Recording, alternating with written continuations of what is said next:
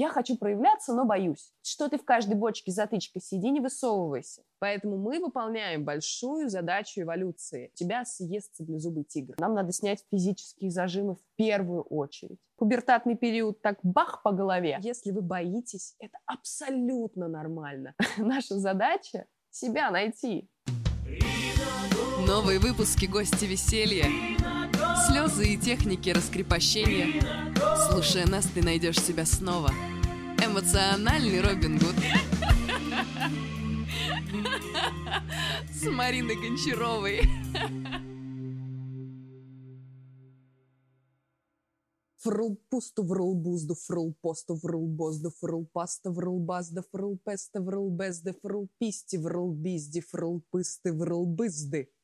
Здравствуйте, друзья! В эфире программа «Эмоциональный Робин Гуд» и я, Марина Гончарова. Я актриса театра и кино, блогер и эксперт по раскрепощению.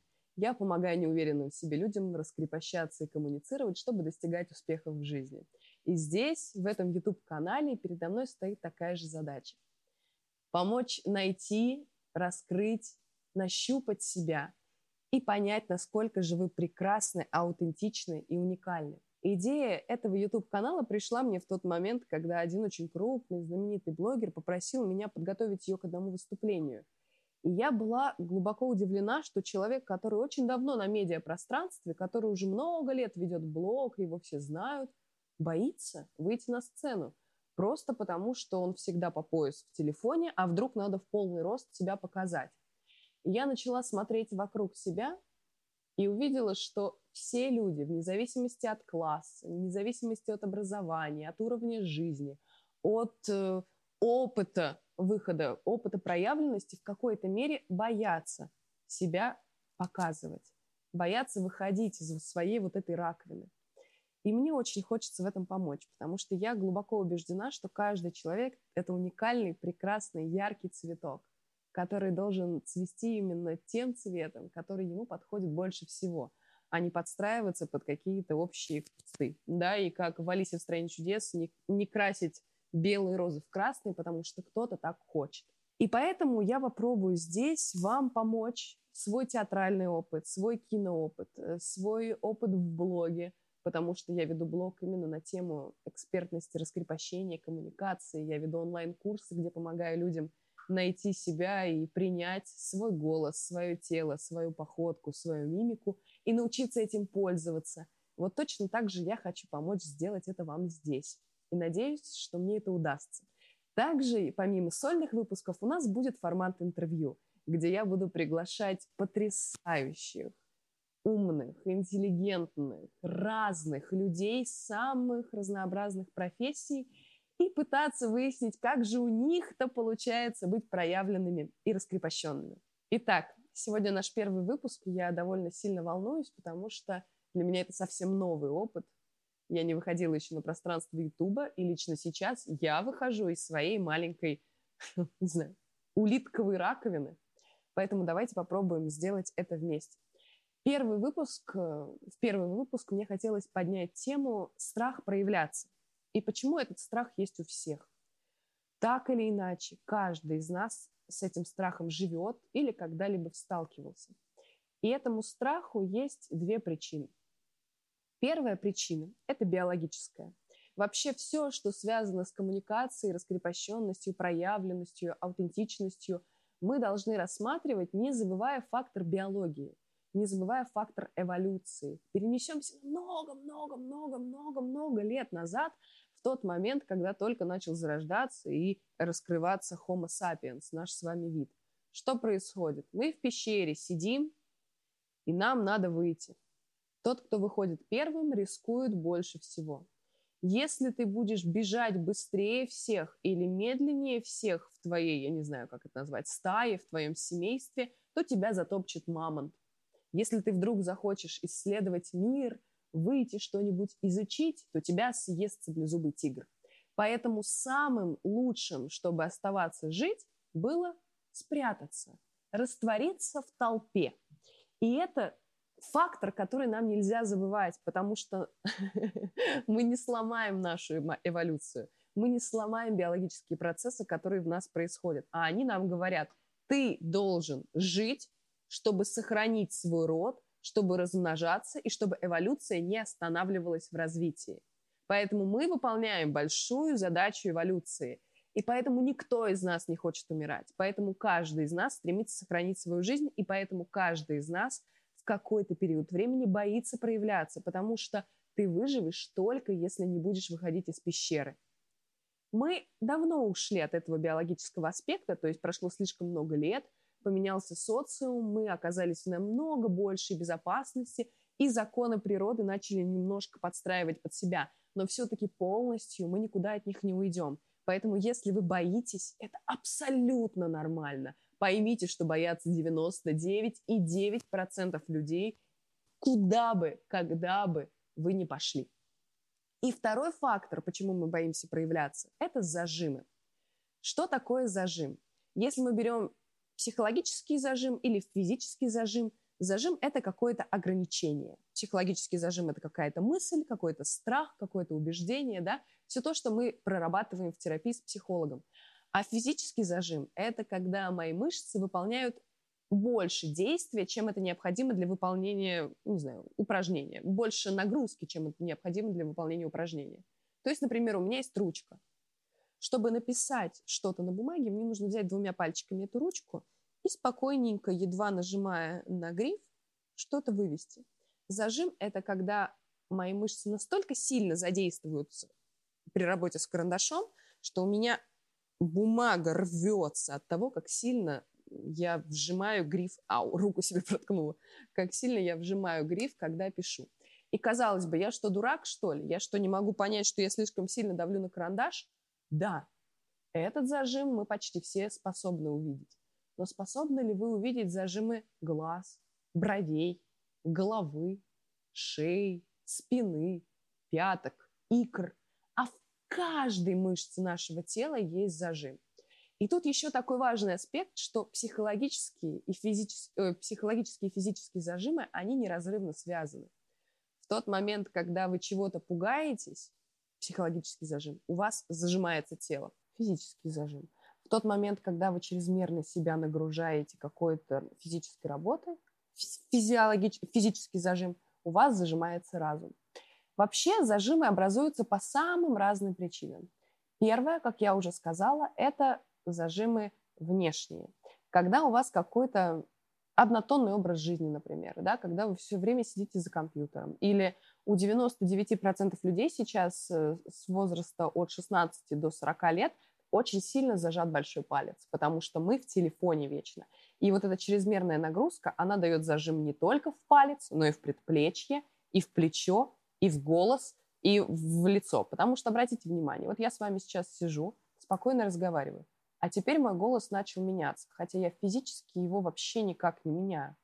Но он стал более резким и более грубым. Почему? Потому что я очень сильно сжала сейчас кулак.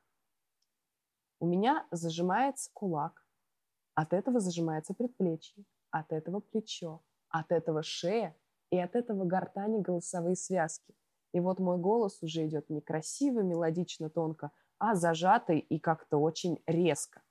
То же самое происходит, когда зажат всего лишь один большой палец, который тыкает в телефон. Поэтому очень важный аспект – это работать с физическими зажимами тела, пока мы тело не опустошим, пока мы свою вазу не почистим с грязной водой, чистую воду, чтобы цветы наши распустились, мы налить туда не сможем. Но про это мы будем говорить в последующих выпусках. А сегодня хочется акцентировать внимание на втором типе зажимов, психологическом. Что происходит в тот момент, когда нас создает мироздание, Господь или кому как больше нравится?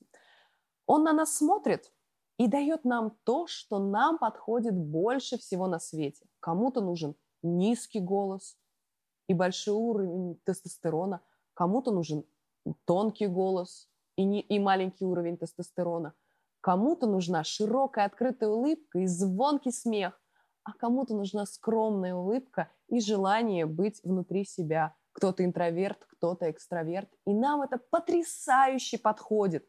Именно это, именно в нас, именно в нашей жизненной ситуации сделает нас счастливым и здесь, и сейчас. Но что происходит? Мы рождаемся, мы чистый белый лист, наполненный только тем, что нам подходит лучше всего.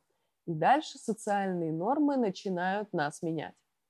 Ты почему так громко смеешься? Ты же девочка. А что ты плачешь? Ты же мальчик. Ну что ты такая тихая? Надо быть смелее, надо быть ярче. Что ты в каждой бочке затычкой сиди, не высовывайся. Каждому из нас, хоть в какой-то период жизни, хоть одна эта фраза прилетала. И что происходит? Вот этот маленький организм, дай бог, если, ну, наоборот, плохо, если это в детстве, но и во взрослом возрасте, этот организм, он начинает зажиматься. Он начинает обрастать какими-то психологическими ограничениями. А, я не должен высовываться. А, мужчины не плачут. Ой, зачем я так громко смеюсь? Блин, у меня зубы видны. Ой, я должен быть смелее. Почему этот экстраверт? Почему я интроверт? И наоборот. Самое смешное, что люди всегда желают нам противоположное тому, что в нас есть. Например, я, как человек глубоко эмоциональный и яркий, всю жизнь слышала, что ты как уж на сковородке, не высовывайся, да как можно так широко э, улыбаться и громко смеяться. А, например, мой брат, который совсем другой по темпераменту, все время слышал, давай, надо быть смелее, ты что такой грустный, давай поактивнее. То есть люди хотят, чтобы мы были полной противоположностью себя самих. И как бы мы ни говорили, что в нас это не попадает, как бы мы не были осознаны, это все равно нас меняет. А потом еще сверху пубертат, пубертатный период, так бах по голове, когда все наши зажимы, и психологические, и физические, преувеличиваются в десятикратном размере, когда нам кажется, что все, что в нас есть, это неправильно – и все, что в мире есть, это неправильно. Когда уровень гормонов так сильно нас меняет, что мы не успеваем за этим уследить, в этот момент наши зажимы такие приобретают хронический характер.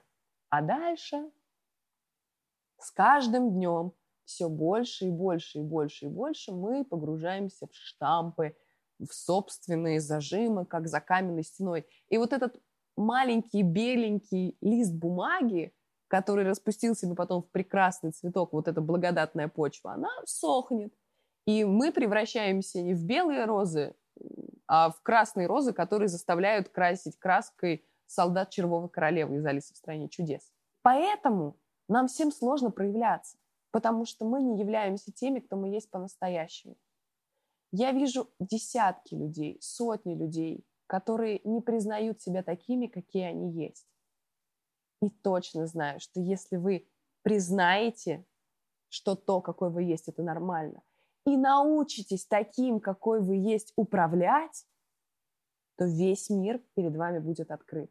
То вы будете покорять собой. То я со своей экспрессивностью найду место под солнцем. Что вы, если вы, например, человек скромный или очень стеснительный, или максимально интровертный, найдете свое место под солнцем и точно так же сможете проявляться. Потому что есть серьезное ограничение, когда мне говорят, вот есть те, кто честно признается, я хочу проявляться, но боюсь. Тут как бы понятно. А есть те, которые говорят, а я вот не хочу проявляться, но на самом деле такого не бывает. Почему? Потому что если вы не проявляетесь, значит, вы не находите себе партнеров. Партнеров по семейной жизни, друзей, коллег, кого угодно. И что дальше происходит? вы не находите себе партнеров, вы остаетесь один, возвращаемся к биологии, вы один, значит, вы уязвимы, вы уязвимы, значит, вы умрете от голода, и в итоге, как бы вы ни хотели, вы придете к тому, что вы снова встретитесь со страхом смерти. Именно поэтому мы стайные животные, и именно поэтому мы так хотим все свою ячейку общества, будь то друзья, любимые или коллеги. поэтому каждый из нас хочет проявляться. Просто иначе мы не притянем других людей к себе но каждый из нас хочет проявляться в своей степени, в своем спектре. Я хочу проявляться на весь мир. А Ольга Николаевна хочет проявляться только в кругу своей семьи. Хочет говорить тост так, чтобы у нее не дрожал голос, и все умилялись. А кто-то хочет просто проявляться в той степени, чтобы суметь сказать своему маленькому сыну, что он его любит и желает ему только добра. Это знаете этот мем, когда вот настолько я тебя люблю, и вот настолько я могу это передать. Это же тоже все про проявленность. И наша задача себя найти, научиться собой управлять. Поймите, что каждый из нас Это музыкальный инструмент. Кто-то лира, кто-то арфа, кто-то виолончель, кто-то саксофон, кто-то тромбон. И каждому из нас нужно научиться играть на этом музыкальном инструменте. У нас э, не выдается карточка. Вот тогда-то поливать, и то-то будет. Вот как у этих прекрасных цветов. И то, сколько мы искали, как надо именно этот цветок поливать, чтобы он рос красивым и здоровым. А нам нужно написать свою собственную инструкцию к себе, которая будет, конечно, соответствовать каким-то правилам. Например, нам необходимо расслабить наше тело. Нам надо снять физические зажимы в первую очередь. Во-вторых, нам нужно научиться владеть правильными жестами. В-третьих, нам нужно найти свой настоящий голос. В-четвертых, нам надо понять законы коммуникации, научиться ими пользоваться. Но каждый из нас в этих каких-то правилах напишет свою методичку для себя, раскроется и станет потрясающим, ярким, красивым цветком в той мере, в какой ему это необходимо.